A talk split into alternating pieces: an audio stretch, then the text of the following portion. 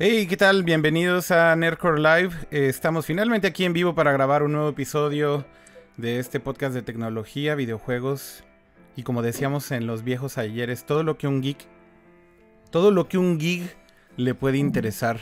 Eh, yo soy aquí Rico y bienvenidos al episodio 10 de esta segunda temporada de Nerdcore Live. Y bueno, como siempre, me acompañan todos ahí en el chat. ¿Cómo estás, Jaime?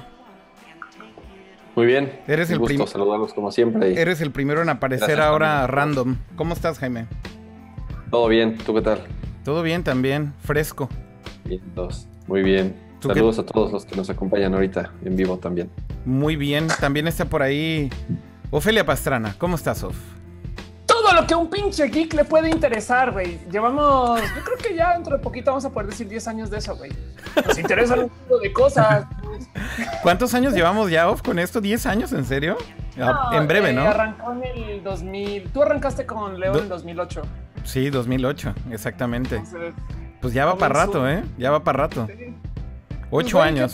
Mira, ¿sabes qué? Mira, piensa en esto. Ya se graduaron de la maestría los estudiantes que tuvieron toda su vida educacional, o sea, desde pequeños, Wikipedia. Ajá. Eh, ya se graduaron de la universidad de estudiantes que tuvieron toda su vida educacional YouTube. Wow. No estamos chamacos, güey. Pues sí, ya, de hecho no. Bueno, y también saludar al buen Pato. ¿Cómo estás, Pato? Muy bien, este, con mucho gusto de estar aquí con ustedes y, y con otra emisión de Ofelia Pastrana intentando haciéndonos sentir más viejos de lo que ya. Pero tú no estás viejo, Pato. Pero que notemos que yo veía Nerdcore cuando estaba en prepa. ¿En la primaria? Ah, No, no en la primaria. Oh era como mi primero o segundo año de prepa. Entonces ya pasaron cinco años de carrera, dos de prepa. Este, entonces ya lleva un poco de rato que los veía y ahora estoy aquí intentando bajar el promedio de edades de este lugar. lo, has logrado bien, lo has logrado bien. Oigan, eh, pues tenemos un montón de temas como todas las semanas. La verdad es que siempre hay de qué hablar, ¿no? Siempre hay cosas de qué hablar en el mundo de la tecnología y los videojuegos y por temas nunca va a parar esto. Entonces, ¿por qué no, por qué no le vamos entrando a la primera sección, si les parece bien? Y justamente creo que Voy a poner, voy a poner las plecas. Nunca las uso. ¿Por qué, ¿Por qué nunca las uso, carajo? Ya estoy ciscado, creo, de que. hablar con ellas. Es que creo que ese es el punto, que como ya estoy, ya tengo miedo y es como un pedo terrorista ahí de que Pato quiere hablar encima. Ya entonces ya prefiero no usarlas para no equivocarme. Pero es culpa de Pato ahora. es, culpa de Pato. Todo es culpa de Pato. Todo, todo, es culpa de los millennials. Discúlpenme. Sí, los no, millennials. Pero una de las noticias que tenemos hoy es que ya se acabaron los millennials, güey. Ahora vienen los centennials. Pero bueno, pasa la pleca y hablamos de eso. A ver, bueno, vamos a la pleca entonces de la sección por acá. ¿Qué pleca corresponde a este tema? ¿Podemos decir internet, tech o, cuál te gustaría, Ofelia? Tengo varias a tu elección. Ponle internet. Vamos a ponerle internet. Pon una que nunca hayas puesto. No, no, vamos a poner internet. Ok, vamos.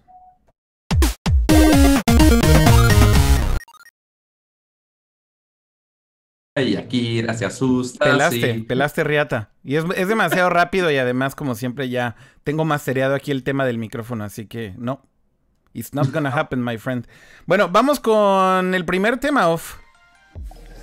Sí, bueno, yo más bien acabo rápido de lo que te estaba diciendo. Este, pues sí, eh, es un segmento de edad que ya está más que documentado. Básicamente, para los que no saben, millennials es años más, años menos, pero básicamente alguien que nació del 80 al 2000. O sea, hay un chingo de banda que es millennial que bulea a los millennials, pero bueno. Em, eso quiere decir que hay millennials de 36 años ahorita. Ajá. Em, y hay millennials de 18.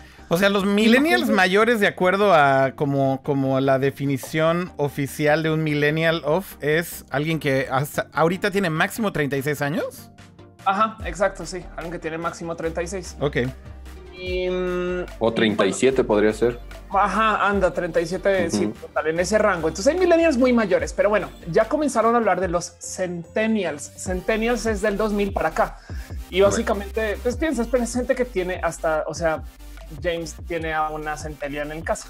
Este, pero es gente que puede tener 17 años. Entonces, claro que ya usan redes sociales, claro que ya usan este, servicios digitales, son gamers, claro que ya consumen y tienen hábitos raros porque dicen que es una cantidad de mamás que son igual de raras como lo que decían de los millennials. Siempre están online y es de sí, como los millennials. Sabes? Eso es como Wow. Sí, como que los hábitos no han cambiado tanto de, bueno, de los millennials ahora o qué realmente ha cambiado desde entonces. pues básicamente lo que decían de los millennials es que son personas que, se, que tienen mucho corazón puesto en vez de chamba. Me explico, es como de solo trabajo en empresas que le rasquen al sentido social, que yo sienta que le contribuye al mundo, ¿no? Esa es una persona millennial. Una persona centennial es solo trabajo en una empresa donde que me haga ver bien. Ok. okay. Redes sociales. Y eso lo estaban presentando, de hecho, hoy o ayer, que fueron los IAB Conecta y estaban hablando del este, el, consumo de los chamacos que vienen todos conectados eh, al Internet, muchos usuarios de móvil eh, y potencial eh, de poder adquisitivo. Todo esto que se decía los millennials, ahora centennials y los millennials van a ser los viejitos que van a bullear y vamos a ver qué pasa con ese tren del mame de aquí a cinco años. Oye, y los la, la diferencia yo creo que es que, digo, de cierta manera nosotros como de los primeros millennials, se le puede saber. Digo, yo sí nací en el 80, eh, en teoría soy considerado millennial, eh, pero igual a los que nacieron un poco antes nos tocó esta transición, ¿no? A diferencia de estos centennials eh, que ya nacieron tal cual en, con estas tecnologías, ¿no? A diferencia de nosotros que nos tocó toda la transición. Justamente el, el nacimiento de estas tecnologías. Ahora, el, término millennials, centennials y eso, ¿quién, quién lo define? ¿Tú sabes quién, quiénes fueron los primeros en utilizar esos A ver, ¿quién, ¿quién carajos inventa estas mamadas, Of? Sí, la verdad es que no, no sé. o sea, además de ser eh, para, para, para, fines de marketing, eh, eh, ¿cómo, ¿quién más lo define? Es, que sabes que por lo menos cuando son los colores hay Pantone que define el color del año, ¿no? Exacto. Este, En este caso son nombres de marketing. Arranquemos por ahí. La idea es segmentar gente eh, en grupos que podemos organizar para hacer menos campañas y dirigidas a un grupo, un segmento que te vamos a convencer que tú perteneces a ese segmento para que te podamos vender cosas directamente. ¿no? Totalmente. Em, no sé exactamente quién le pone los nombres, pero los marqueteros, güey. X, Y, Z. ¿Me explico? Este, porque la generación X es lo que viene después de los baby boomers y en fin. Este, Básicamente son los, así como hay una, Así como hay una, una organización internacional que genera los emojis, también hay una organización internacional que da nombres a las generaciones, ¿o qué? Seguramente, sí, seguramente. Pues igual y capaz iba así, mira si es como el nombre del primer estudio que se hizo de comportamiento, no sé qué, lo, lo, lo. Oigan, hablando de esto, de los Centennials of y todos, eh, la verdad es que seguramente mucha gente que nos está viendo o va a ver esto después, bueno, probablemente ya tienen hijos. Y algo que me a la tapa de los sesos realmente es, ¿han visto un niño? Digo, obviamente, si no tienen un niño alrededor es muy difícil verlo, ¿verdad? Pero ¿han visto un niño con una, con un, un niño con un iPad? ¿Alguna vez han visto un niño con un iPad? O sea, ¿han visto lo que hace un niño con un iPad o no? Sí, sí. Eh, bueno, ¿a qué te refieres? ¿A cómo los utiliza? Ajá, o sea, me refiero a, me refiero a, ¿han visto cómo interactúa un niño con un iPad y las apps o juegos y demás que tiene un iPad? ¿Han visto alguna vez a un niño haciendo eso o no? Sí. ¿Y qué es lo que más le llama la atención cuando ven a un niño con un iPad? O sea, algo, algo les hizo como cortocircuito y dijeron, madres, ¿qué es esto? Que lo usan, según yo, hacia la perfección, ¿saben? Swipe sin pedos, tap sin pedos, güey. Ese, justamente, justamente para mí, creo que son cosas que son difíciles de apreciar, creo yo, pero es como mind blowing que, que justamente estos niños nacen con estos devices prácticamente en la mano, ya sea por la razón que sea, ¿no? Creo que hoy en día la práctica estándar de las madres eh, es aventarle el iPad al niño para que deje de llorar. Este, como antes era la tele. Como antes era la tele, exactamente. O sea, tampoco es que sea algo nuevo con la tecnología. Pero justo lo que me llama muchísimo la atención es cuando ves a un niño ya metido en ese mundo y cómo está interactuando con las apps, cómo está moviendo los juegos, cómo está totalmente sumergido en esa madre y nadie le tuvo que explicar cómo funciona. Es como, dude, that generation will be fucked. O sea, that, that generation belongs in the Matrix. Así de cabrón. algo? Sí, y también habla mucho acerca del buen diseño de, interfaz del iPad y etc. Yo uso mi iPad, yo tengo apps para gatos, güey. Ok. bueno, eso sí es muy millennial, para que veas. Y, se los dejo, le dejo el iPad en el piso y el dude está todo el día cazando bichitos, güey. Y entiende sin pedos cuando está Tu gato es un centennial también. ah, voy a comprar un gato para tener un ser vivo el cual pueda abrazar y cual jugar con él. Ah, bueno, le voy a poner el iPad. Oigan, me da curiosidad saber qué está diciendo la gente en el chat, así que vamos a poner el, el triple chat de YouTube eh, Twitch y Periscope, si les parece bien. Ahí están todos en vivo, están en pantalla, están on screen, están en la tela en vivo. Eh, vulgaridades, este es el momento. No, no, no, no, no hay vulgaridades ya. Bueno, ahí está Jonathan Chávez, Fernando Grajales, Armando Afatubi. Eh, hay un tipo llamado Patricio González en el chat también. ¿Está medio muerto el chat o qué pedo? No veo YouTube moviéndose mucho, la verdad. Eh, ahí van, ahí van, ahí van, ahí van. ¿Sabes qué? Creo que está congelado. Sí, sí, está congelado mi chat. A ver, me voy a cambiar a Twitch.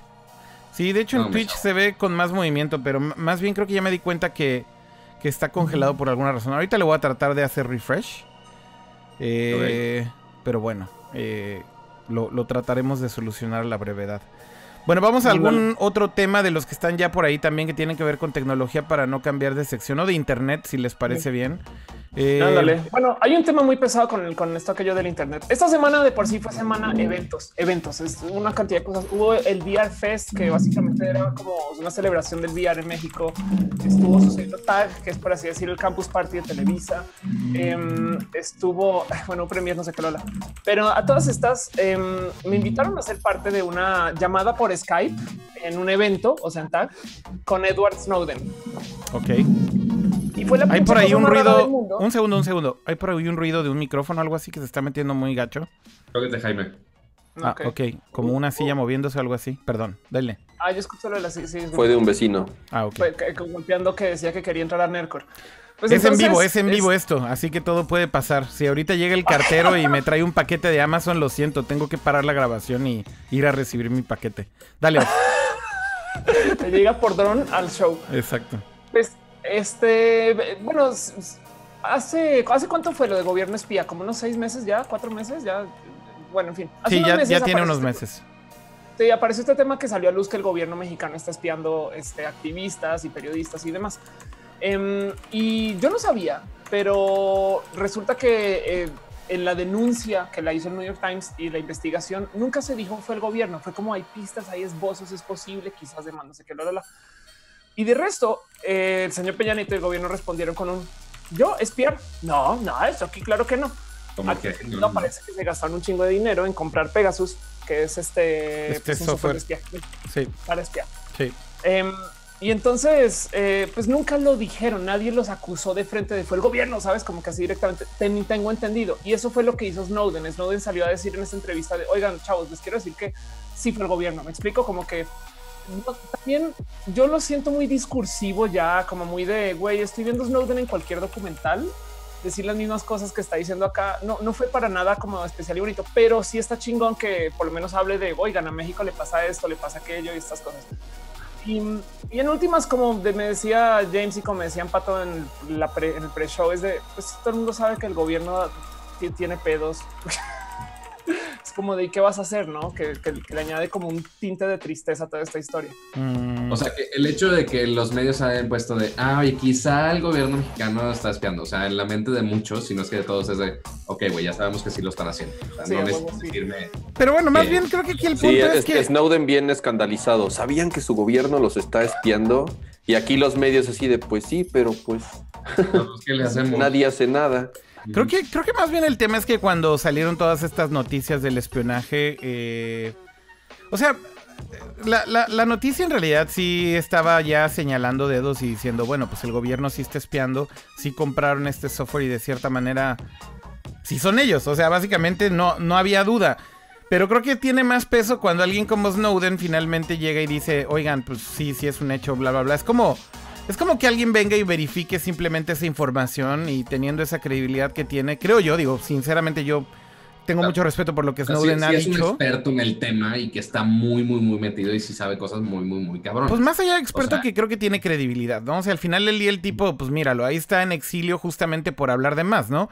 Este, y, y cuando, digo, o sea, ¿qué, ¿qué, más puedes pedir de una persona que ya perdió su, su libertad, digamos, de regresar a su país, etcétera, etcétera? Eh, justamente por poner en evidencia todas estas cosas. Entonces, creo que eso le da mucho poder o mucha, mucho peso a su palabra cada que hace una declaración. Entonces, el hecho de que diga, güeyes, esa noticia que había salido y que efectivamente se señalaban nada más los dedos, aunque no había como ninguna declaración tan fuerte, a pesar de que había evidencia, porque hay que recordar, Ofelia, que pues sí se hizo una investigación. No recuerdo quién fue el que hizo el, breaking news de esto, pero había evidencia. De, creo que fue el New York Times, si mal no recuerdo. Eh, pero justamente el hecho de que ahora venga Snowden y diga, oigan, pues esto sí es un hecho, su gobierno compró este software y ¿qué creen? Pues sí, sí, sí los están espiando. Vaya, es como de, wow, o sea, ¿qué, puede salir a decir el gobierno mexicano después de esto, no? No creo que ni siquiera vaya a haber declaraciones después de esto, ¿sí? No, lo dudo, lo dudo. Es más bien un pedo de, güey, pues pasó Snowden por acá a decirnos las cosas que ya sabíamos. Dice Skyler Astaroth en el chat y tiene toda la razón. Dice, güey, todos están apoyando a Snowden y hablan de la libertad y la privacidad y la seguridad, pero siguen usando Facebook. Pues todo el mundo sigue usando Facebook y todas las redes sociales. Ahora sí está ya el chat funcionando. Eh, pueden ver ahí a gente que está en Periscope. Si están en Periscope, saludos a los que están ahí también en Twitch o en YouTube. Todos están en pantalla al mismo tiempo. Pero bueno, pues sí, básicamente al final del día, eh, regresando a ese punto, eh, pues creo que, creo que es como difícil discutir de todo eso, ¿no? Porque yo creo que la conciencia del usuario siempre está como en entredicho, ¿no? Este. Dices tú, la gente sigue usando redes sociales. Pues sí, siguen usando redes sociales, pero no sé si esa es la preocupación más grande de un usuario hoy en día. Creo que hoy por hoy el usuario promedio en Internet lo que piensa es, eh, ¿qué más puede haber en mis redes sociales que sea de peligro? ¿O por qué me tendrían que espiar a mí? ¿Por qué, por qué alguien le va a hacer, a mi gobierno, por ejemplo, por qué le va a parecer interesante lo que yo estoy haciendo, no? Este, al final del día, si me están espiando, me da lo mismo, no tengo nada que ocultar. Y creo que pierden totalmente el punto, ¿no? O sea, la, razón no es que te vayan a encontrar ahí tus nudes que le mandas a tu novia o algo así, sino posible.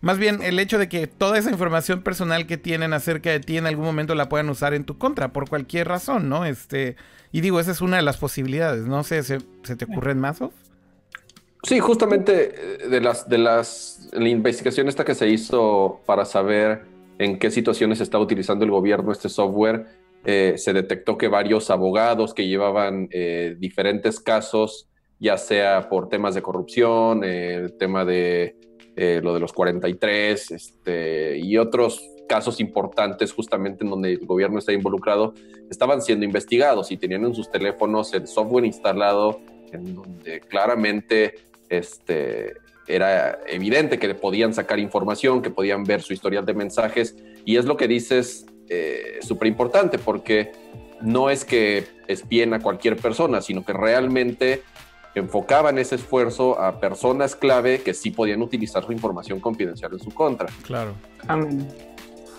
Hoy me dijeron, me dieron un comentario que yo creo que la única persona, la única otra persona en el mundo que le va a contar chistosa es Akira me que las, las nudes tienen un pasalón de tres. un pasalón de tres. Esto es como de. Esto es como de. tres personas después. Esto es como de métrica de. Es como estos chistoretes de, del mundo editorial que son como arcaicos, así de la época de las revistas. Entonces Ofelia le traba a hacer ese tipo de chistoretes. Este... Sí, así, así, eso pasa. Justamente porque existía esta estupidez en el mundo editorial que decía, ay no, esta revista tiene el pasalong de 10. 10 personas la leen y se la pasan de una persona a otra. Entre ellos, sí, sí. Entonces tenías pues así que pagar. Es con los nudes, güey. Se los mandas a una persona y resulta que la vieron tres, güey. Bueno, eso es lo que dicen. Pero ahora, el pedo de privacidad es el Y luego llegan a los grupos de, de WhatsApp. Sí, ni se diga ahorita de los, la distribución de porno. Justamente me estaba cuestionando hoy justamente de cuál va a ser una, una distribución de porno más cabrona. El tipo las páginas de porno, tipo Pornhub y la que quieras, o grupos de WhatsApp, porque la neta sí está muy competitivo ese asunto. O sea, Creo sí tiene, tiene, tiene, mayor pasalón el porno en WhatsApp que el, el, que la gente use los botones de redes sociales en páginas porno. A ver, entonces, Pato, entonces tú estás en algún grupo en WhatsApp en donde te rolan porno, lo que estás confirmando en este momento. o sea, hay unos donde se dedican así a eso específicamente. Y sí conozco gente que sí tiene grupos así. Pero sí de repente han pasado, este, aparte de, una manera muy morbosa y muy irrespetuosa. Este, así un grupo de la prepa y ah, ya vieron este, la foto que se filtró de esta morra. O sea, una compañera mía de la prepa, yo de, ay, güey. O sea, pero, pero sí lo comparten. Okay bueno, para, que no se escandalicen mucho, para que no se porque, porque es bien la conversación acá, es justo para nomás recalcar eso, que igual nosotros mismos también nos estamos espiando cabrón, ¿me explico? Es como nos asusta que sea el gobierno, pero pues aquí estamos todos, güey.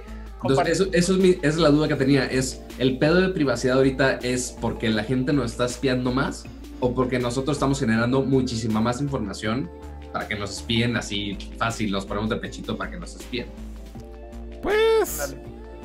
No sé si es que nos pongamos de apechito, más bien también es que no es tan fácil ya librarse de todo esto, ¿no? O sea, a mí me llama mucho la atención en ese sentido justamente cuando ves que la gente se queja de temas de seguridad o privacidad y demás. Y justo la mejor congruencia que podía tener un usuario para decir que realmente le preocupa todo esto es dejar de usar redes sociales, por ejemplo. Y eso no pasa, ¿no?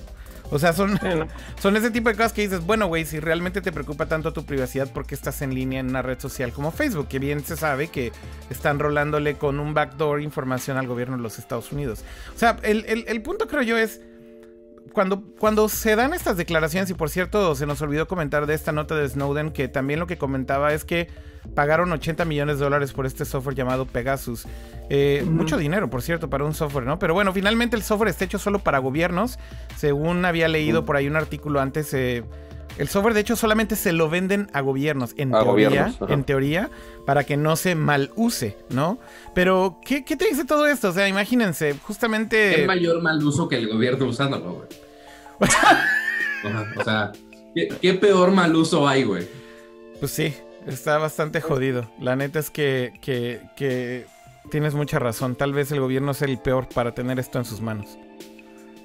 Que por cierto, apariencia cultural, ya que todos quieren ver el pack del pito amarillo que tenía en mi cama, pero no, no es un pito amarillo, es un peluche de Monument Valley que es hermoso y es muy bonito. Si no han jugado el juego, úsenlo, por favor, péguenlo. Y no, no es un pito. ¿Quién estaba diciendo que es un pito? Me preocupa que dijiste cuatro veces que y es cuadrado y es bonito.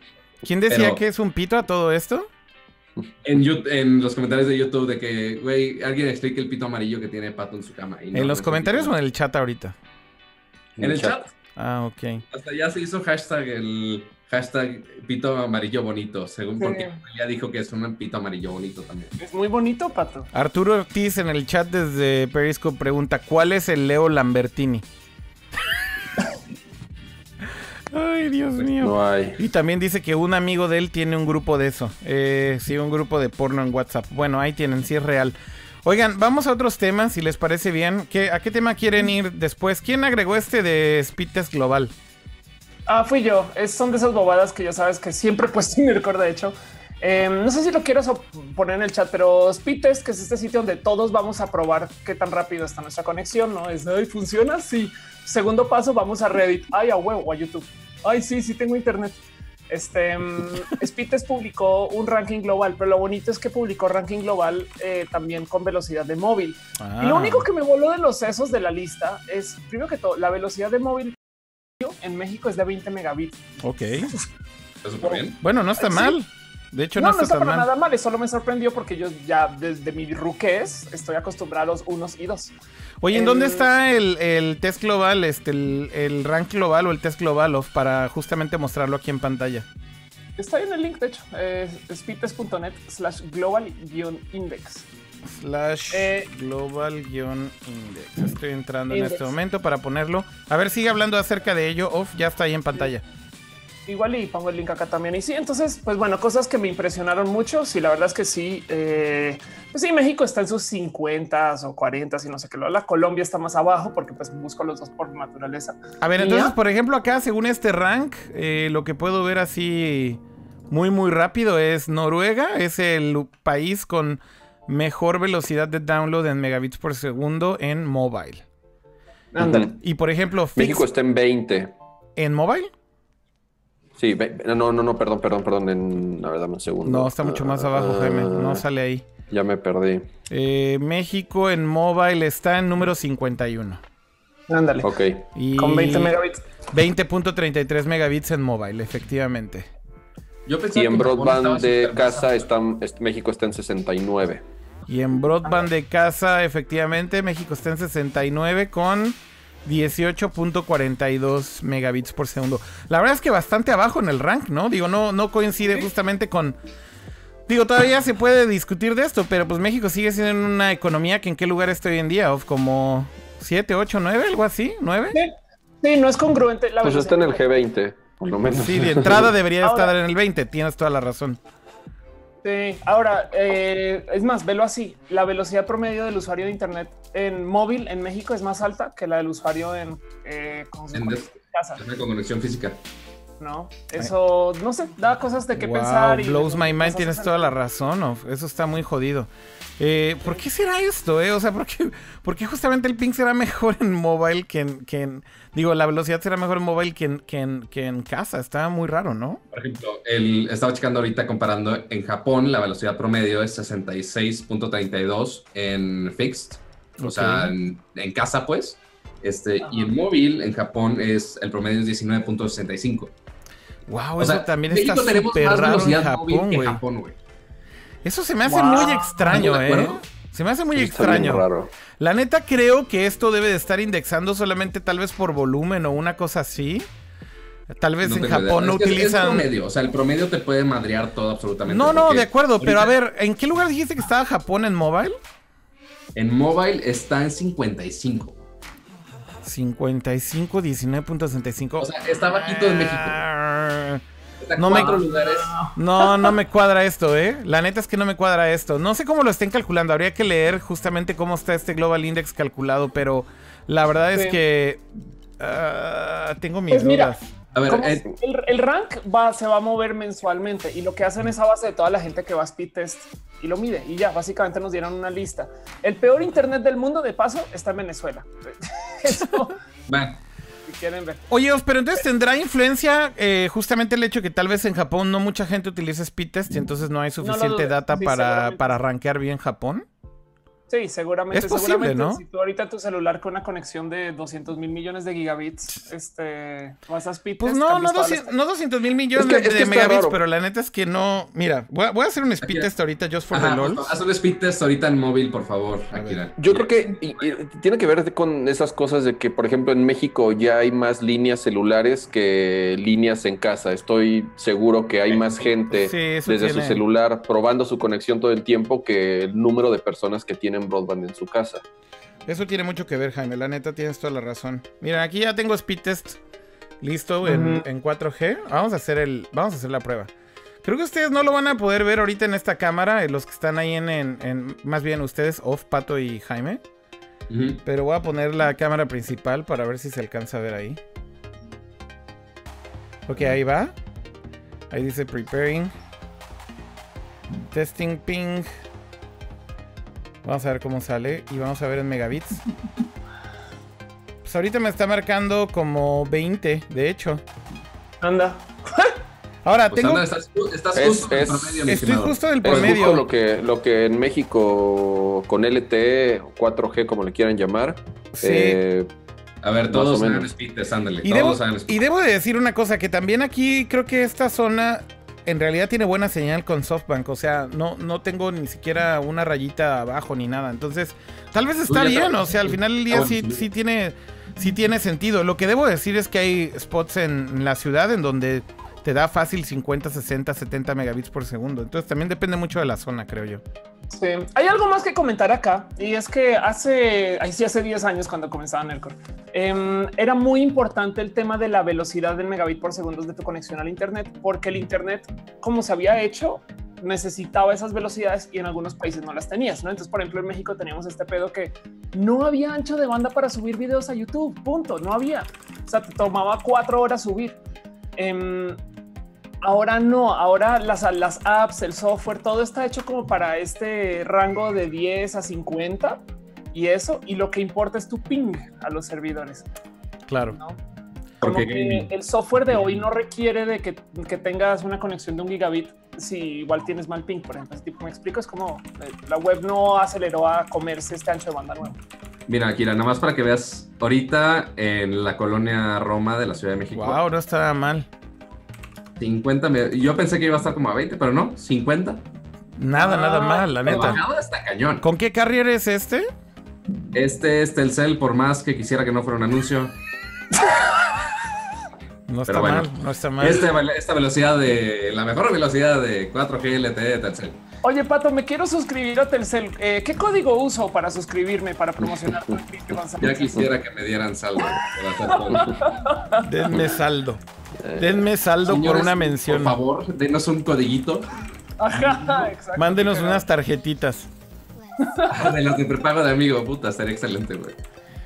Así, ya podría comprar más, más megas para jugar Pokémon Go en las La verdad es que bastante lento en mi, en mi ping ahorita, ¿eh? Oigan, le quiero mandar un saludo al buen Patricio Villalobos, al otro pato que conozco en mi vida, además de pato que está en Nerdcore.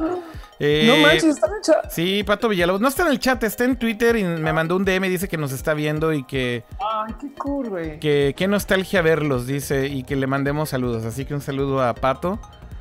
Eh, también un saludo a Aiko que sigue en el hospital, pero ya sintiéndose un poco mejor y está viendo el show. Qué bueno. Así que saludos también para ella. Oigan, eh, vamos a otro, tema porque pues hay bastantes cosas aquí en el guion según veo. ¿A cuál vamos ahora? Hay de todo. Hay de todo para tochos, ¿no? ¿Quieren hablar de lo de Surface? Ah, eso está bueno, Jaime. Hablemos de Surface. Eh, eso, eso amerita Amerita una, una cortinilla, mi querido Jaime. Por favor. Amerita una cortinilla. Vamos a cambiar de tema. Vamos a cambiar de tema. Y vamos a hablar de. de tech.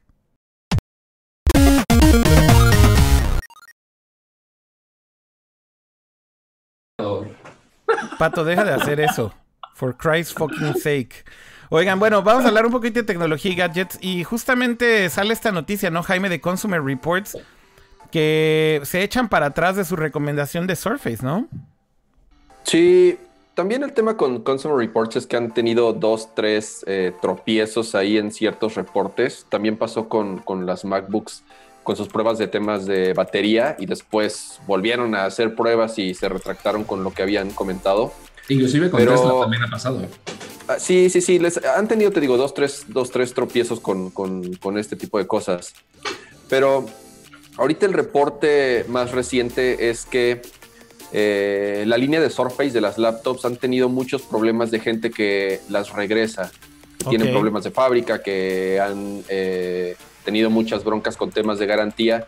Entonces dijeron, ¿saben qué? Es muy alta la tasa de, de gente que las está regresando, entonces pues tengan cuidado, nada más. No, no, puede ser un producto que nosotros podamos este, recomendar, ¿no? Mm. Y justamente un par de días después se filtró una, un correo, una notificación, no sé cómo llamarle, este, que dentro de Microsoft ya estaban conscientes del problema y que ya era algo que estaba rebasando, sobre todo en temas de mala prensa, ¿no? Eh, al final del día es su producto estrella en cuanto a hardware y las ventas no les han ido tan mal. Yo tengo una teoría, James. Ajá. Eh, una horda de tías que llegaron a la casa con el regalo y no, no, yo quería un iPad. Ay, no mames. Así de cómo usa Windows esto. Ajá, ¿Cómo, se, ¿Cómo se usa esto? ¿Qué pedo, güey? Oigan, pero bueno, el, tema de que Consumer Report se eche para atrás con algunos de sus reseñas o de sus recomendaciones es muy común, ¿no? Como bien decían, eh, ha pasado una y otra y otra vez. Por ejemplo, con las, con las MacBook Pros del año, del año pasado también sucedió con el tema de la batería. Eh, primero la recomendaron y después dijeron, ah, no, no, no, siempre no pasó la, los test que hicimos de duración de batería y de eficiencia, así que ya no la vamos a recomendar. Y luego Apple dijo, oigan, oigan, a ver, aquí hay un firmware update que arregla estos problemas. Y después de haber hecho el, el backpedal, dos semanas después, Consumer Reports otra vez, bueno, ya, ya la volvemos a recomendar porque hay un firmware update. Es como, dude, make up your fucking mind. O sea, como que también me dio un poco de jajaja, así de ya sé de qué se trata esto con lo de Surface, porque todo el tiempo están cambiando de opinión. Claro, o sea, pero está raro ahí de, oye, está bien que demos una recomendación sabiendo que hay, y después que detectan un problema y ya que tal la, la, recomendación y esperan a que Apple arregle el problema mágicamente. Entonces está raro de el hacer una recomendación post-update y pre-update o cómo está. En realidad no es que se esperen a que lo arregle, en realidad es que van y hacen una evaluación cuando el producto sale al mercado y bueno, si después la si sale mal y después la compañía hace algo para resolverlo, lo actualizan. O sea, digamos que no es un score o una recomendación definitiva. No es como que lo escriban en piedra y digan, ya, ya te chingaste, ya no lo recomendé porque la batería es una mierda. Todavía tienes oportunidad de, de corregirlo. Pero eso es lo que no me gusta tanto de Consumer Reports, que todo el tiempo están actualizando sus conclusiones. Entonces, pues como que tal vez es la conclusión del momento ahorita y va a pasar algo y a lo mejor cambian otra vez. Ese es un poco el punto y hay que pues, tomarlo con. Es mucho de la fecha donde se haga el reporte. O sea, sí está bien que tengan un historial de, oye, se reportó que tenía un score de 70 porque tenía un error de la batería y que, oye, la, la siguiente MacBook Pro que se arregló esto, aunque sea el mismo software update, o sea, porque sí hay un historial de, oye, Apple cambió esto y como cambiaron esto, ya puede mejorar el score. Ahora, quizá, ahora en el caso, pero en el caso de Surface, Jaime, fue más por temas de de duración después de un cierto tiempo, ¿no? Eh, digo, para ser justos, son un poco, es un poco diferente como lo que pasó con Apple. Eh, con Apple tenía mucho que ver en cuáles son los métodos que utilizan para probar la batería. No eran muy específicos, eh, por lo menos no fueron muy específicos en las primeras pruebas y después dijeron que sus métodos era, bueno, tener varias laptops trabajando al mismo tiempo y lo que hacían es, tenían los browsers abiertos y estaban refrescando páginas y abriendo videos, pero una manera muy eh, complicada de probarlas porque no es tal cual el uso real que tú le das a una computadora, sobre todo para sacar una conclusión de, cuánto duran las baterías. No es que realmente trabajaran en ellas abriendo diferentes aplicaciones o haciendo diversas pruebas. Por eso sus, sus pruebas eran muy complicadas, o sea, bueno, muy distintas en la duración, porque a veces decían es que la batería dura 40 minutos y en otras pruebas nos duraba 10 horas. Entonces, justamente por eso eh, tuvieron broncas a la hora de la recomendación. Ya después salió, dicen que un firmware update y cambiaron su metodología de prueba. Y bueno, ya este, decían que las computadoras pues sí estaban buenas. Y en este caso no, no, no, lo de Surface no fue tanto por pruebas que ellos mismos hicieron, sino por reportes de eh, que ellos este, empezaron a recibir de tiendas y de clientes que tenían problemas con la Surface y que había una alta tasa de gente que, que, les estaba regresando que las por devolvía, de batería. Entonces, este sí es un poco diferente. Y bueno, ya después se comprobó que Microsoft estaba consciente de eso. Y este. Se comprobó porque se filtró un, memo, ¿no? De hecho, que creo que estaba circulando interno en Microsoft. Entonces, bueno, sabían de esto, pero básicamente es que la gente regresaba a los Surface después de un X tiempo por problemas de batería. ¿Correcto? Es correcto. Ok. Oigan, eh, y, aparte, y, aparte, que, o sea, estaba el problema en la batería y reparar esa Surface es casi imposible. O sea, no es ah, eso, es, esa es, otra. Sacaron como un, ves que tienen como un index, una calificación de qué tan reparable es un hardware dependiendo de las fallas que tenga. Justo la Surface es este, iFixit.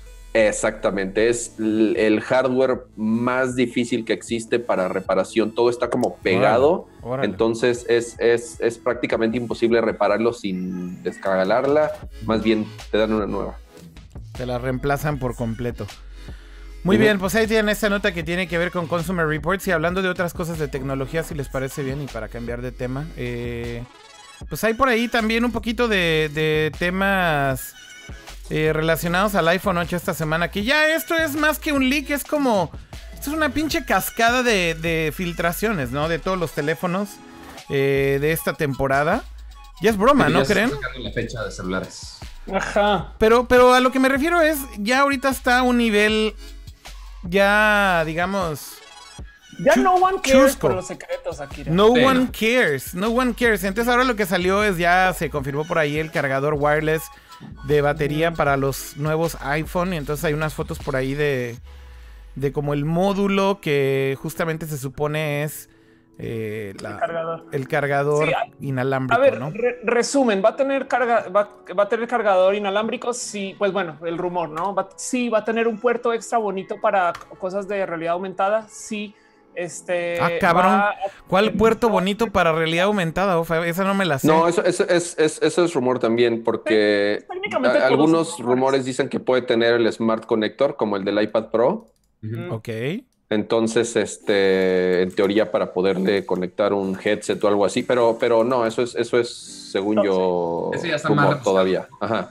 ese no es tan leak, sino es más rumor. Ok, va. Ah, sí, el, el, rumor de que el iPhone en algún momento va a tener el Smart Connector tiene desde ya desde hace tiempo, justamente desde que el iPad lo empezó a tener, pero según yo hasta ahorita no está no está tan confirmado como lo de la carga por inducción o los diseños, o los diseños que ya todo el mundo vio. Pues justamente aquí. Mm, dale, pato. Dale. si uno piensa que, el, ok, si el iPad, la gran novedad del iPad es el Smart Connector, tú dices, ah, güey, el iPhone va a tener algo similar. Pero no, quizá nos tengamos que esperar más todavía o quizá no exista en lo absoluto en el iPhone. Justamente aquí tengo en pantalla en eh, vía Mashable las fotos que se filtraron vía Weibo, este servicio, esta red social en China, eh, de los módulos que son de lo que se supone sería el cargador wireless del iPhone. Y bueno, pues ahí lo tienen. Básicamente es la base, digamos. Todavía aquí no se ve el molde o el plástico y la forma, digamos, como va. What the heck's going on? What the heck is going on? Algún video de Mashable de seguro. Ponle mute tata. ¿Alguien, ¿Alguien puso un video o algo así? Porque... No, no, no, seguro fue. ese, ese, ese es, de tuyo, creo. Ah, no mames. What the fucking hell, güey. Me sacó un pedo. Fue así de. ¡Dude! ¡Shut the fuck up! No hay algún. persona que el stream, lo siento mucho. ¿No hay algún plugin para bloquear esas mierdas cuando uno está haciendo este tipo de programas? Creo que. En el tab, tengo, botón derecho, tengo en el tab, botón derecho. Pero tengo Yo uso OneBlocker. Ah, y viene Mute Tab y ya. Pero tengo Adblock y esta mierda no hizo absolutamente nada por salvarnos de ese. Nada de Smashable en sí. Oigan, eh, pero bueno, ya lo de los leaks también ya decíamos. La próxima semana, de hecho, hay un evento grande de uno de los teléfonos grandes de esta temporada que es la presentación del Galaxy Note 8. Que también ya es como, ok, se hace oficial, pero también está más que filtrado y confirmado todo prácticamente el teléfono, ¿no, Pato? Está prácticamente todo liqueado. Este, no iban a hacer nada muy fuera de lo común, porque pues ya vimos lo que pasó con el Note 7, ya pasamos el tema, ya no vamos a hacer chistes. Este. Lo que sea fuera, yo sí iba a hacer chistes, yo así, lo que fuera lo común es que explote. Bueno, el, bueno, los Note 7 pues sí fue un desastre total. Entonces con el Note 8 pues igual van a ser algo un poquito más sencillo, no tan rebuscado y no llénse tanto al límite poniendo en riesgo el equipo en sí. Entonces van a traer las innovaciones que traían del el Infinity Display y lo van a traer al Note 8. No sabemos todavía, es el, detalle que está confirmado. La pantalla enorme, obviamente va a estar. Que trae el S Pen, pues como todos los Notes. Y pues ahora falta ver si confirman o no la huella digital en la parte de atrás con las cámaras o si va a ser el primer teléfono que va a tener la huella digital debajo del cristal. Esa es la única cosa que hay medio en duda. Es el único que hay por ahí. Pero fuera de ahí, pues no hay nada muy fuera de lo común. Pues justamente ahí puse el teaser que pusieron en el, en el YouTube channel de Samsung, ¿no? Que el evento de, este, de este nuevo teléfono, el Unpack, de este nuevo teléfono es el 23 de agosto. Y prácticamente lo único que dicen es bigger, better, better. este, taller. Pero a ver, faster, stronger. O sea, tú has demostrado que eres súper fan del Note. ¿Qué quieres que tenga el Note? Que no han tenido los otros Notes. Pues es que en realidad ya también no hay mucho que puedas pedir que tenga, ¿no? La neta es que lo único que me llama la atención del Note es que tiene stylus. La, neta es lo que más me gusta siempre. Pero no hay mucho que puedas pedir. Pues ya sé, insisto con el pinche stylus, pero. Este. la neta, no hay mucho que puedas pedir que no sepas que va a ser el estándar este año. O sea. ¿Qué más puedes pedir que, ok, que tenga mejor batería, que tenga mejor cámara, que la, que la pantalla sea este edge to edge? Ya, o sea, se acabó. O sea, ¿qué más, qué más quieres, no? Eh, por pues ejemplo, en, Apple se la van a jugar porque no hagas login con el botón de home y que no hay botón de home. Pero, pero justamente con ese tipo de cosas es como, bueno, y, o sea, es como, La neta, cambios muy ¿no? estoy de acuerdo. estoy de acuerdo. O sea, tal vez lo que me llama la atención de los clics del iPhone off, eso sí debo decirlo, es si es cierto que van a reemplazar el Touch ID con este sistema biométrico de la cara y que te va a escanear la cara en 3D. Bueno, eso me suena interesante desde el punto de vista tecnológico y pues simplemente digo, ok, it's fine, pero, pero vaya, simplemente está reemplazando uno con el otro. O sea, no es como que estén metiendo una nueva función con, este, con esta cámara, o por lo menos no que sepamos ahorita.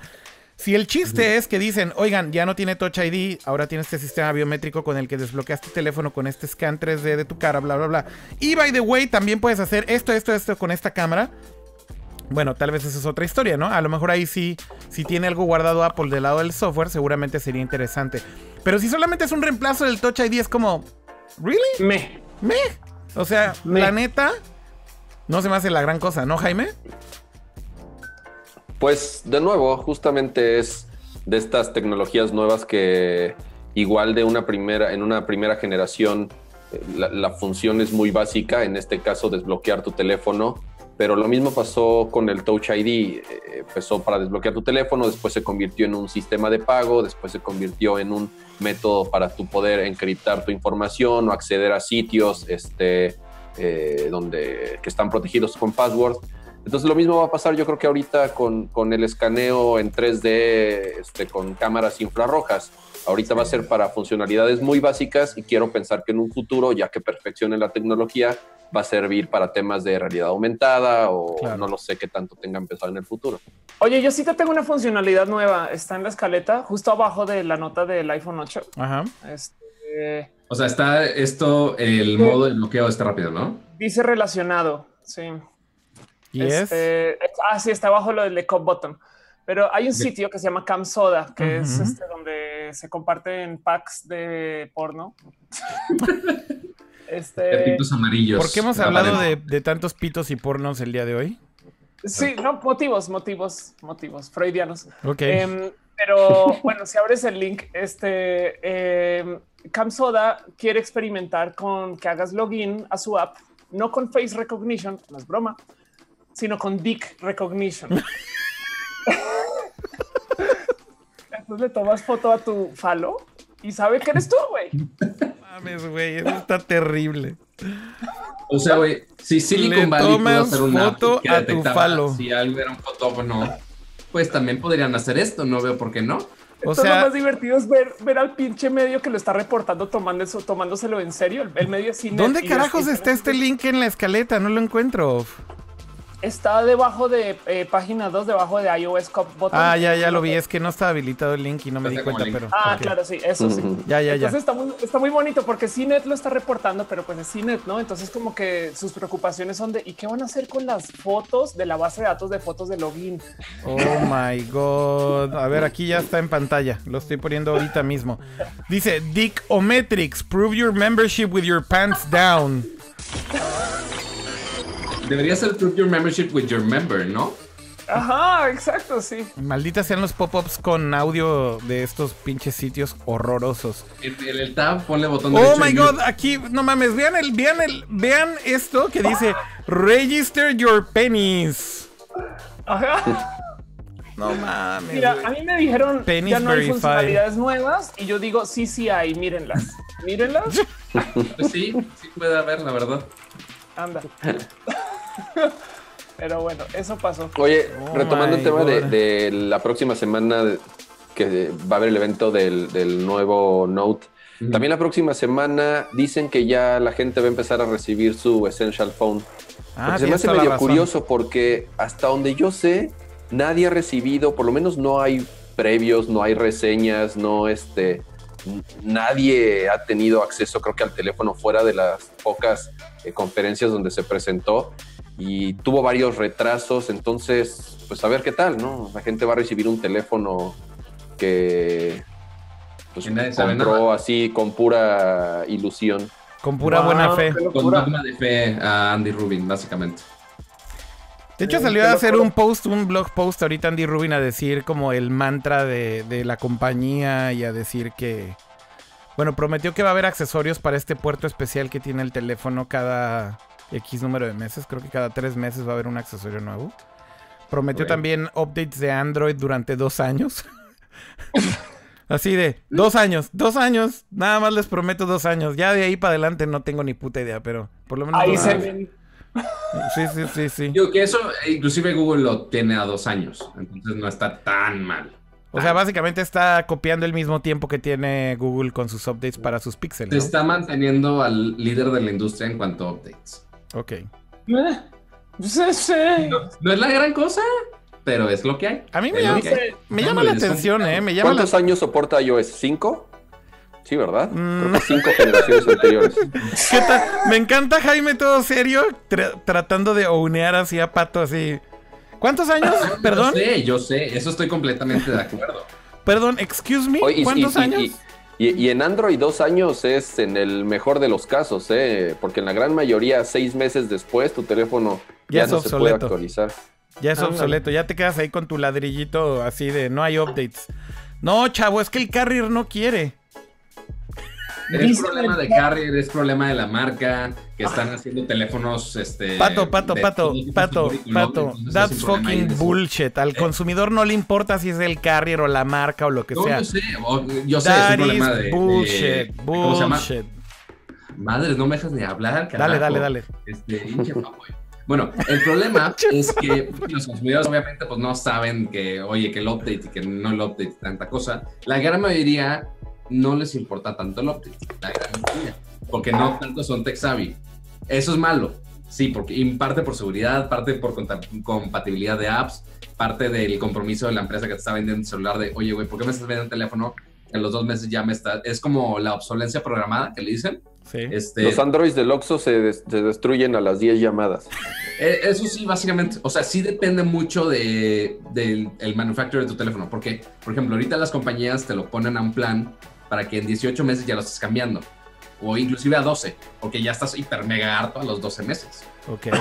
porque Bueno, bueno, vale la pena decir también que eh, Apple es experto en que apenas anuncia un nuevo teléfono o un update a su sistema operativo. Los de hace dos años, de repente casual, comienzan a tener problemas de velocidad. Nah, no es Eso sí. cierto eso, no es cierto eso.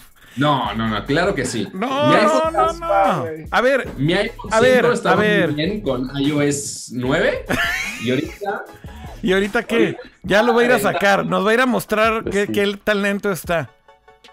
Al- o algo así, no sé. mi- no sé mi qué pretende. 3GS ya no funciona.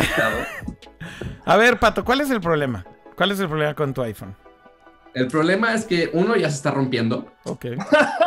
De, ¿Qué iPhone es? O sea, ¿Un iPhone qué? ¿iPhone 5? es un iPhone 5, ni siquiera 5S. ¿Cuándo O sea, que salió el iPhone 5? Vamos a empezar por ahí. 2012, según GSM Arena.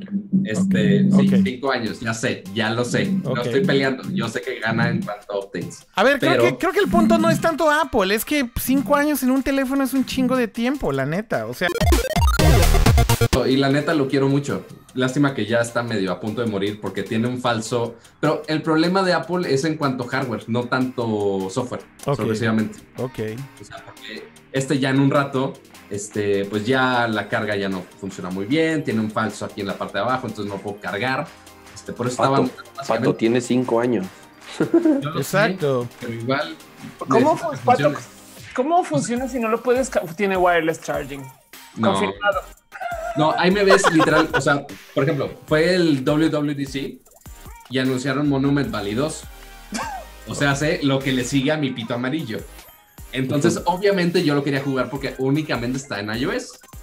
Ahí me ves haciendo malabares, cambiando de cables, poniéndolo en diferentes posiciones que colgado, que si este, con el cable treco y que tantas cosas para que se pudiera cargar la chingadera.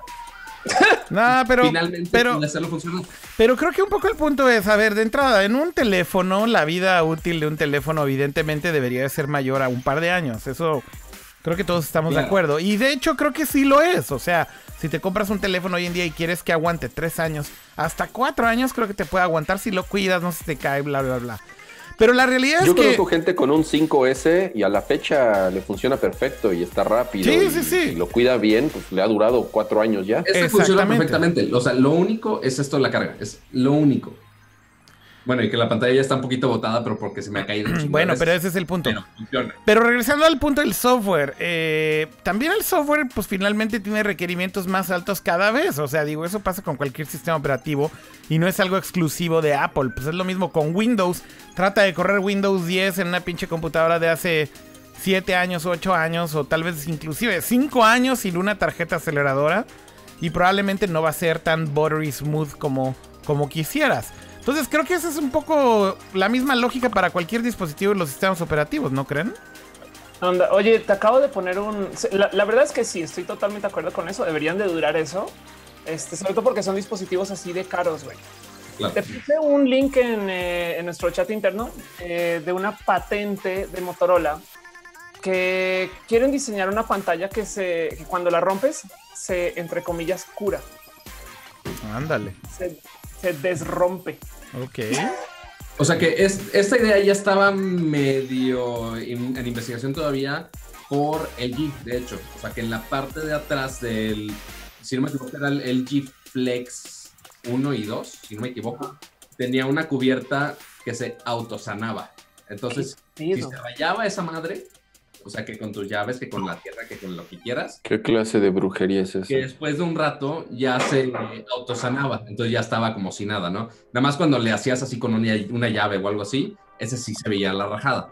Pero en daños superficiales, que se autosanaba y no le pasaba nada. Pero esto es llevarlo a otro nivel. Pues sí, básicamente la nota dice tal cual. Ahora porque esto es apenas una patente, o sea, todavía está un poco lejos para que sea realmente realidad. Una realidad, ¿no? Una realidad todavía falta. Pero bueno, dice Motorola wants to patent a self-healing phone screen to make our lives easier. O sea, básicamente es una pantalla que se auto, auto repara si se rompe.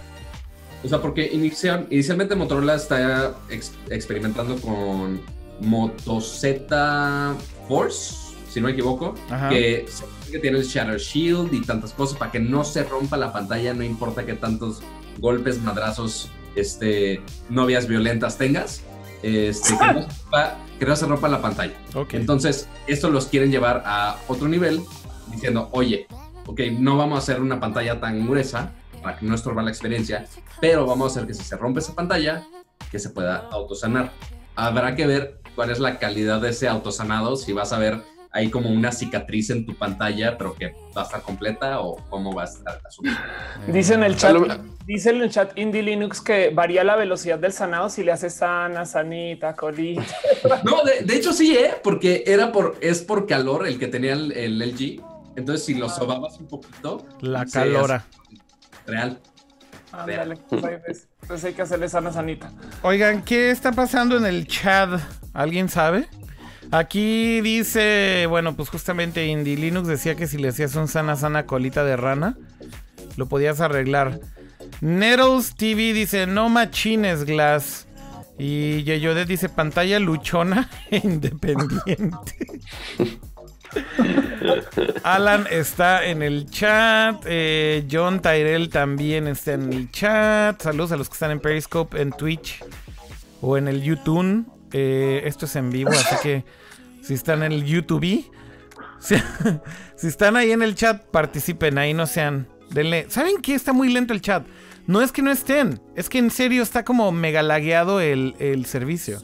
Uso esta cosa que combina los chats, entonces creo que desde hace rato tenía un problema.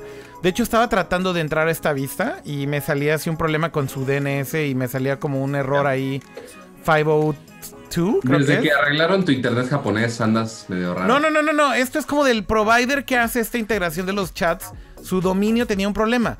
Entonces, cuando justamente estaba haciendo las pruebas hace rato, me salía un error ahí como de su DNS. Y de hecho ni me podía conectar. Y ahora lo que veo es que está casi congelado. O sea, básicamente. Eh, pero bueno, ahí hay algunos que ya se están moviendo. No sé si esa sea la velocidad normal y es también que no haya mucha gente ahorita, pero. no es por asustarte, Kira, pero ya hay varios hashtags pitos amarillos. Ah, muy bien. Qué bueno, como debe de ser. Oigan, eh, vamos, vamos rápido. pedir el, el, pito azul. Vamos ya a otros temas, pitos azules. Este. Hablando de azul, yo quiero hablar de algo, dude. Akira, te, te, quiero preguntar, porque más tú pusiste la nota. Este, mm, ¿por qué es nota? ¿Por qué importa? ¿Por qué está la gente? ¿Por qué están los medios obsesionados con que en México Facebook, herramienta de empleos. Este, me parece lo, lo más mej, mej, es de no entendí, güey. Yo, yo siento que a lo mejor eh, what's going on. Ajá. No, pues la neta es que no, no, no sé, off. O sea, creo que al final del día ya no entiendo a la gente que le encanta que Facebook esté controlando todos los aspectos de su vida y ahora si querías otra cosa más, es ahora vas a buscar empleo en Facebook. Es uno de sus nuevos features. Eh, pero bueno, pues sí, lo acaban de lanzar justamente en México, ¿no? Que si te corren por estar en Facebook todo el día va a ser más fácil encontrar un nuevo trabajo y entonces ya es el loop infinito. No, pues entonces vas a salir ganando seguramente, Jaime, la neta. Eh, digo, hay cosas de Facebook que me llaman la atención y que sí uso. Por ejemplo, me encantan los grupos para vender chingaderas. La verdad es que a veces pierdo tiempo ahí viendo qué está vendiendo la gente y a veces pongo cosas y se venden muy rápido, pero... Uy, porque no has visto el de México. bueno, debo decir que, debo decir que en Japón la, gran mayoría de los grupos en los que estoy, por cierto, es de extranjeros. Entonces, eh, es raro porque pues todos estamos aquí en, Japón, es lo único que compartimos, pero puras, todas nacionalidades así súper raras y de todos lados del mundo. Pero la neta es que es súper confiable, o sea, la gente es muy honesta y tal, y pues, te, te, ves en persona para hacer la transacción y tal. Entonces, como que es muy útil porque la última parte del deal, pues básicamente es, oye, nos vemos en tal estación a tal hora y ya ves ahí lo que vayas a comprar y le pagas en cash. Pero... Tubos, mira, no sé si enfoca. Ahí está. Tubos de cobre. Además está tubos escrito con V. Tubos de cobre. ¿Por qué hay tubos de cobre? Entonces, si quieres comprar tubos de cobre, Ajá. Ahí están en Facebook. Facebook es un, es un gran lugar. Esos son, es cobre robado de cables de internet y de teléfonos de la calle. la verdad. Dios mío, eso sería lo más triste de todo. Oigan, vamos Techos de lámina. Vamos a hablar un poco de. Quiero hablar de algún otro tema que está por ahí de tecnología y demás. Oigan, hay que, hay que pasar este tema de lo de Snapchat eh, eh, Crowdsurf. Está bastante cool. No sé si lo vieron. No. No, a ver, cuéntanos más, por favor. Bueno, eh, básicamente Snapchat acaba de anunciar un nuevo feature, de esos features mega millennial. Ah, crowdsource. No, no, no, ya entendí, ya entendí, ya entendí. Sí, sí, ¿Quieres que lo explique yo? Lo explicas tú. Perdón, ¿dije crowdsource o dije. O dije. Ah, dijiste crowdsource. Yo dije. O dije ah, caray. Crowdsurf. Crowdsurf. o sea, surfear en la multitud, en el público. Entonces, ahora, ¿qué significa esto? En términos millennial, para los que usan Snapchat, este, ya ves que están los discoveries o que puedes agregar historias a un evento y obviamente mucha gente comparte historias de algún concierto o algún performance en vivo, ¿no? Sí. Entonces, lo que hizo Snapchat, que la neta está muy cabrón, está, está muy chido, realmente es, es un feature más que realmente sí se lo inventaron ellos y esperemos no se lo copie Facebook, pero lo que hacen es juntan esas historias para que tengan sentido en una sola canción. Entonces, hace cuenta que está escuchando la canción toda seguidita y nada más estás cambiando de perspectivas, pero la canción sigue igual. Entonces te junta todos esos clips para que coincidan todos en la canción seguidita. aquí de hecho, aquí de hecho tengo el video. ¿Qué opina, ¿Qué opina el embajador de Snapchat del grupo Akira Rico? No, pues no mames, güey. Yo, pero, aquí soy el embajador. cuando hablas de Snapchat te tienes que poner los espectáculos, si no, si no, no, no es el feeling completo. Bueno, si no estamos hablando de tus, deseos, completo. tus deseos son órdenes. Me los voy a poner. Ese es Sergio este Valenzuela que vio por ahí que Snapchat va a hacer series. ¿What? No lo dudo. A ver, déjenme pongo. Acuérdate que ya todos tienen que hacer contenido original, si no, no. ¿Cómo es el, cómo es el meme de Snapchat? Digo, ¿cómo es el meme de Hey kids, how, is how is everything going? No, no, ¿cómo es ese meme? Siempre se me olvida. El de el de Steve Buscemi. Ajá. Ajá. ¿Cómo es? No, bueno. Siempre, se, me, siempre se me olvida. hello, my Ah, hello, my fellow kids. How's everything going on? Hello, my fellow kids. Siempre que me pongo mis espectáculos así me siento. Pero bueno, voy a poner aquí el video de cómo funciona. Aquí está el demo. Ahí les va. Esto es justamente en un concierto, ¿no, Pato? El demo que hicieron. Eh, es creo que en un concierto de Lord. Un, un, performance de Lord. Sí. Este, Lord. No sé el nombre específicamente. Pero está muy cañón que toda la canción seguidita y no hay esa interrupción de, ah, oye, está, está, la canción y después cambias otra historia y es al principio de la canción. Pero básicamente lo, lo, increíble o la parte técnica increíble de esto es que son distintas tomas hechas por distintos usuarios y básicamente la inteligencia artificial detrás de este servicio de Snapchat pega el video automáticamente. Ahí les va el clip. We're gonna do something we've never done live before.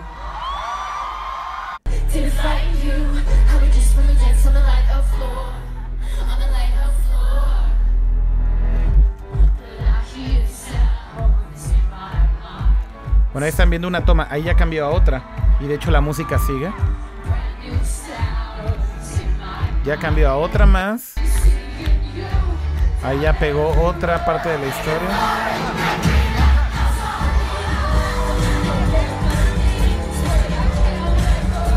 Obvio lo va a copiar Facebook.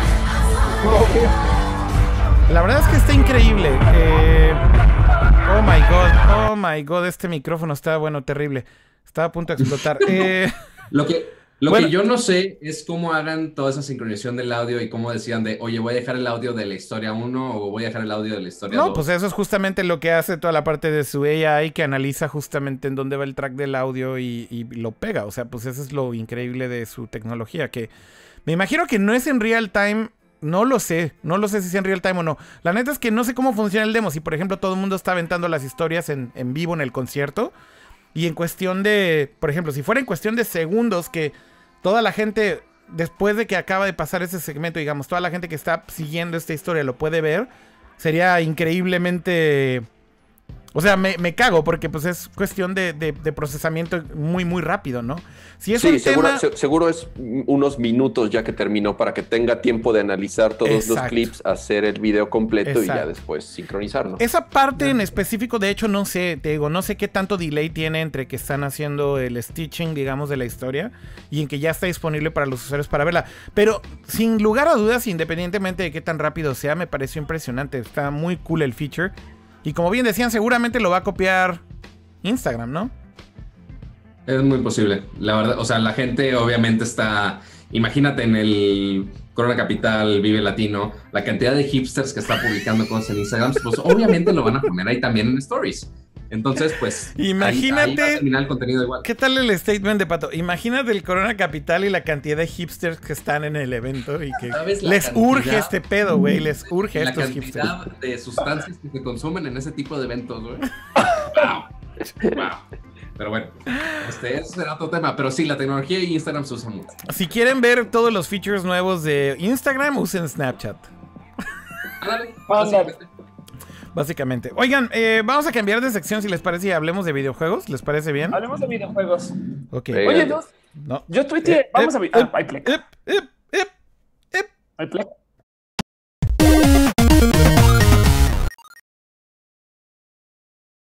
Sí, sí hay pleca. Ya estamos en la sección de videojuegos oficialmente. ¿Y qué decía Sof? ¿Qué decía Sof? Perdón. ayer o antier tuiteé un video que alguien puso en Reddit de cómo se ve Mario Kart VR. Este, creo que comentaste que ibas a ir, solo que está muy lleno. Ya tengo boleto para el domingo.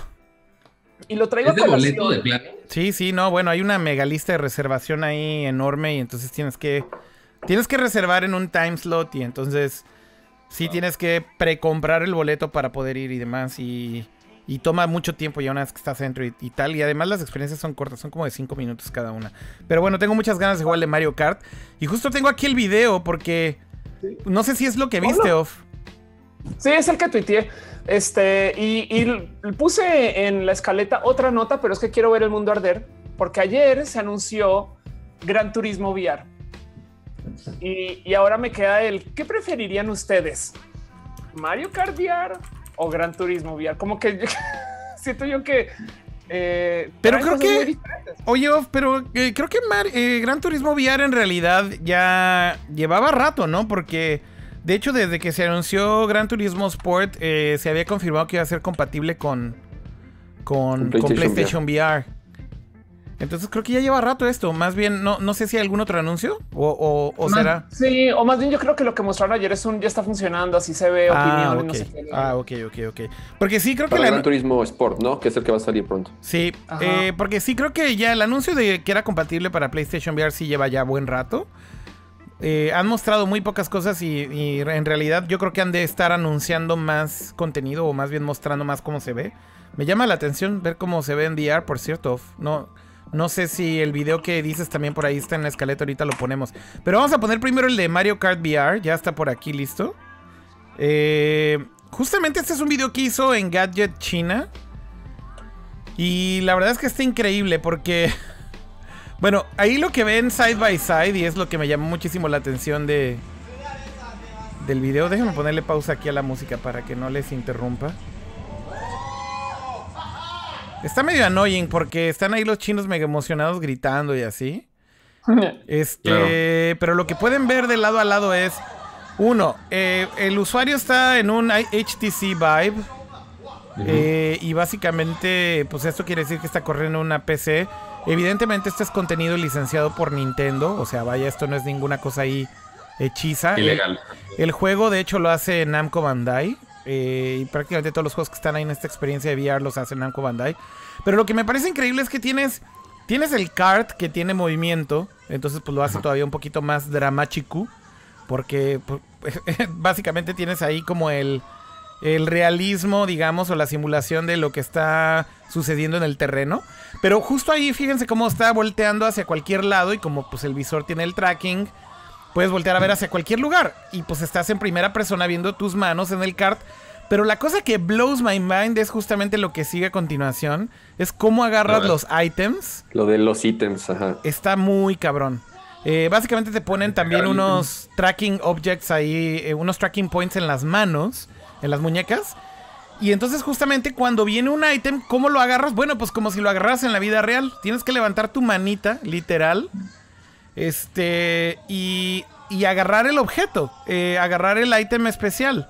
Vean, vean, ahí como tienes que agarrar el globo, que en este caso tiene ahí un, un caparazón de tortuga verde. Entonces ya lo agarró Ahí lo trae cargando en la mano. Por eso trae la mano arriba. Y entonces para usarlo, pues tienes que aventarlo.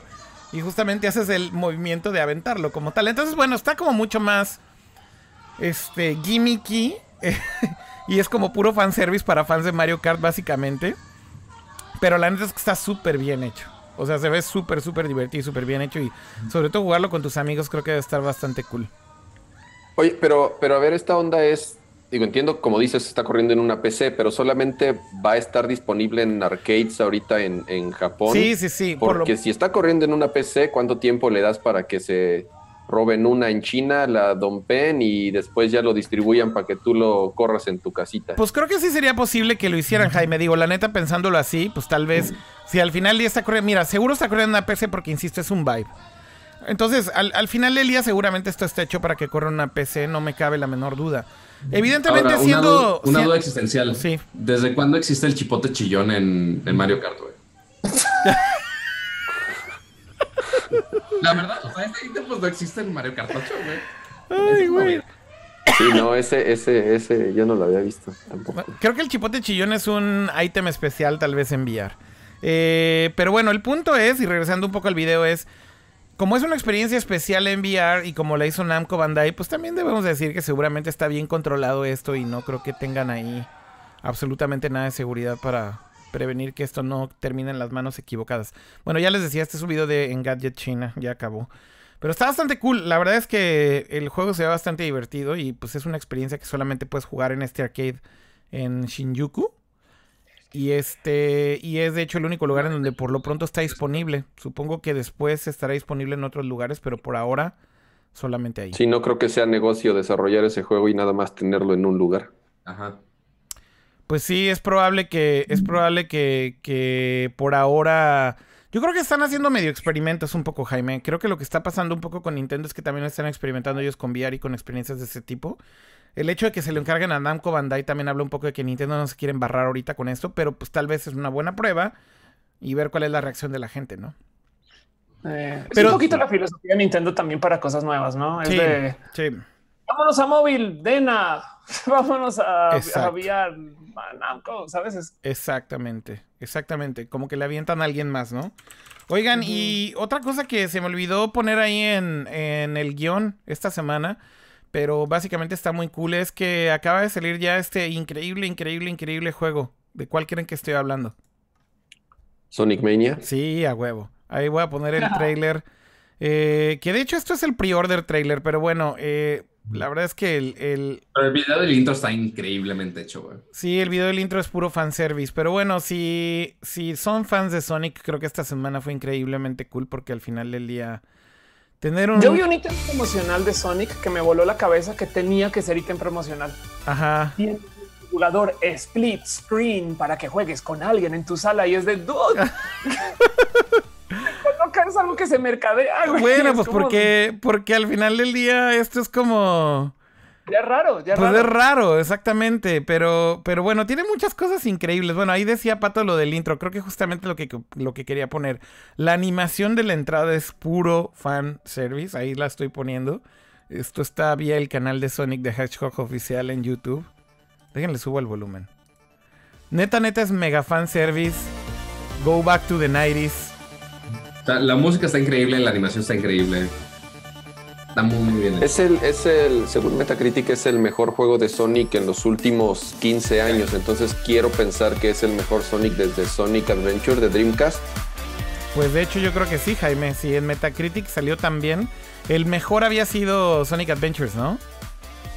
Sí, yo creo que, yo creo que después de Sonic Adventure, que fue el último gran Sonic, si lo podemos llamar así, eh, este es el, el, mejor rankeado. Pues la verdad es que el juego sí tiene reseñas increíbles, eh, tiene, tiene features bastante cool, como por ejemplo que le puedes poner scanlines al juego para que se vea como, como viejito y demás, como cuando lo veías como en tu de Sega Genesis. Como de Sega Genesis, exacto. Entonces, bueno, pues es un juego creo que hecho con bastante amor de parte de Sega y creo que eso es lo cool de todo esto. Eh, y se merecía Sonic al final del día algo así, ¿no? Finalmente tiene su fanbase.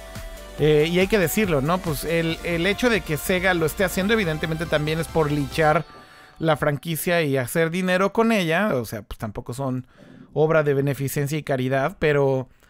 Pero sin duda lo hicieron bien. O sea, pudieron haber hecho una porquería como habían hecho ya en varias ocasiones. Eh, y pues finalmente ahora creo que sí le hicieron justicia al juego sacando un buen título, ¿no?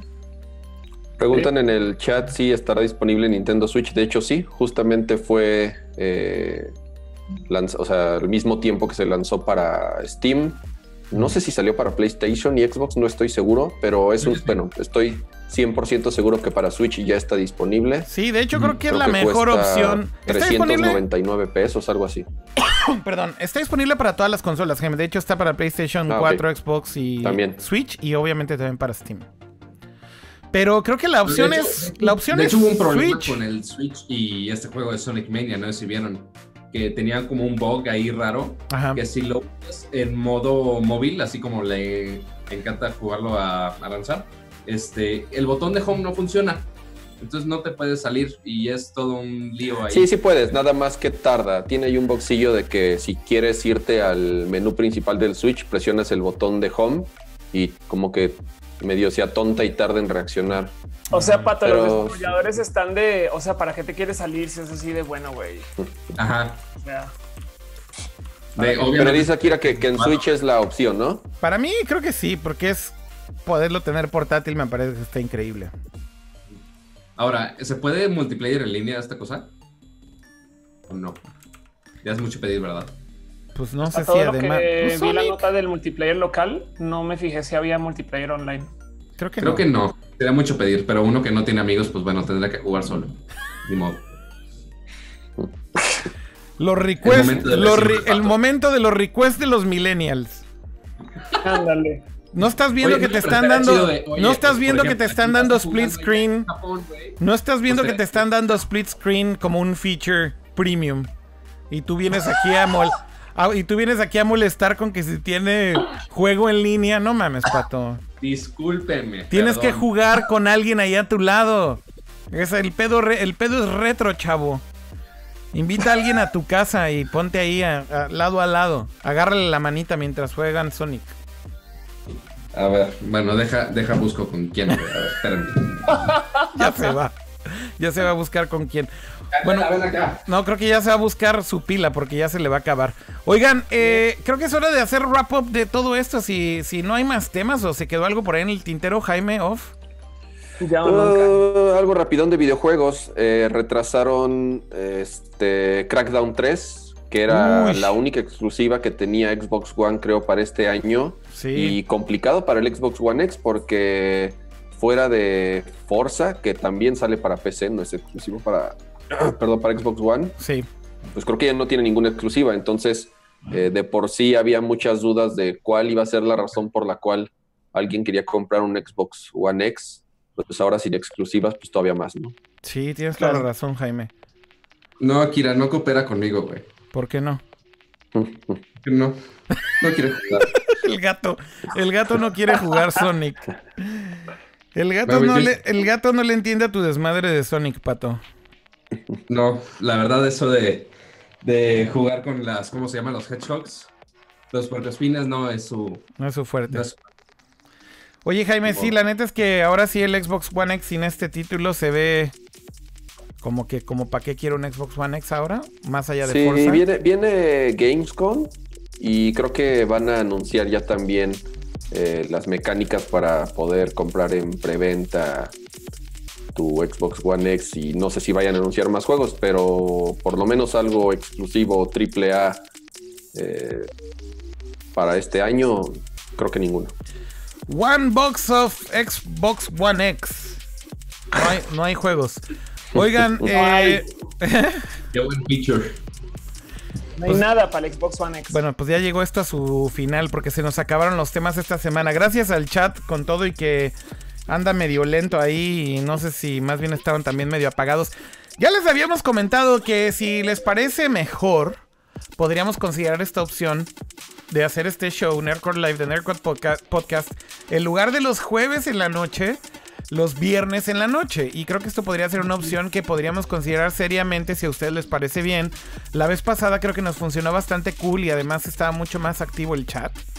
Así que si ustedes son eh, partidarios de que Nerdcore sea los viernes en la noche. Team Viernes. Exactamente. son viernes, Déjenlo saber. Déjennoslo saber y pueden dejarlo saber de muchas maneras. Comenten en el, en el video de YouTube, si están viendo este video en YouTube eh, después de que lo grabamos. Pónganos ahí en los comentarios. Sí, sí, lo quiero ver los viernes en la noche. Eh, o mándenos también por Twitter un mention a arroba Podcast. Eh, o en cualquier otra de sus modalidades en todos nuestros canales. Simplemente déjenos saber qué horario prefieren. Jueves en la noche, viernes en la noche. Y con todo gusto lo consideramos. Pero bueno, el día de hoy. En el crowdsurf de Snapchat Digan viernes. no, bueno. A ver, quién lo ve. a ver quién lo ve. Yo lo voy a ver ahí con. No, los lentes no son para ver, Ofelia. Tampoco le inventes cosas a los millennials que no son ciertas. Eh, los, los lentes son para grabar video, my fellow kids. Eh, pero bueno, eh, si les parece mejor el horario, déjenoslo saber. Está ganando Team Pito Amarillo, güey. ¿Eh? Está ganando Team Pito Amarillo en los comentarios, güey. Ok, ok. Bueno, se acabó el show del día de hoy. Recuerden seguirnos en todas las redes sociales. En Twitter somos arroba Nerdcore Podcast. Suscríbanse a nuestro canal en YouTube, súper importante, youtube.com diagonal Nerdcore Podcast. Eh, es súper, súper importante para nosotros que se suscriban a nuestro canal, nos ayuda muchísimo. Si son más fans de Twitch, también estamos transmitiendo en Twitch todas las semanas. Allí somos también Nerdcore Podcast o twitch.tv diagonal Nerdcore Podcast, denle follow. Eh, y bueno, si están en Twitter también, transmitidos por Periscope todas las semanas. Así que no hay excusa para que no vean esto. Muchas gracias a todos los que estuvieron en el chat, a toda la gente que nos acompañó el día de hoy. Eh, gracias por sus comentarios. Y bueno, como siempre, agradecerle a todos los que forman parte de este show, empezando por Pato el Pito Amarillo. Ahí está con su device en este momento. Gracias, Pato. No, me gracias a ustedes por sintonizarnos otra vez, por este, escuchar un poco de la opinión millennial de, este grupo. Pues Uno nada más que tiene la opinión diferente de los jóvenes. Sí, no, ya los jóvenes, recuerden, ya no son millennials, son centennials. Gracias a ti también, Ofelia. Sí, gracias por este, hacer este show, es muy bonito. Vamos, vamos, güey. 10 episodios. Ya somos double digit. Ya. Otra vez. Ya. Ya. ¿Qué pedo, güey? Ya podemos comenzar a planear la fiesta del episodio 100. Ya, ya. Hay que empezar a planearle el episodio 100 party. Eh, gracias también al buen Jaime, que como toda la semana está aquí. Muchas gracias, Cama. De nada. Saludos a todos. Un gustazo, como siempre, grabar con ustedes. Saludos a los que nos vieron en vivo y Los esperamos la próxima semana. Ayúdenos para saber si quieren que sea el viernes o sigamos con el jueves. Ustedes deciden. Muy bien. Adiós. Oigan, eh, por ahí también me decían en Twitter que si tenía un playlist de todos estos fondos que pongo en Nerdcore. Y sí, de hecho hay un playlist en Spotify. Miren, ahí está el fondo. Piu, piu, piu, piu. Eh, si están en Twitter, ahí lo tuiteé hace unas horas el día de hoy. Así que si les gustan los fondos de Nerdcore, simplemente vayan ahí, sigan el playlist. Ahí les sigo agregando tracks todo el tiempo. Bueno, muchas gracias a todos, que estén muy bien. Me despido poniéndole pausa a la música y poniendo el intro y con esto nos despedimos. Hasta la próxima. Bye. Bye.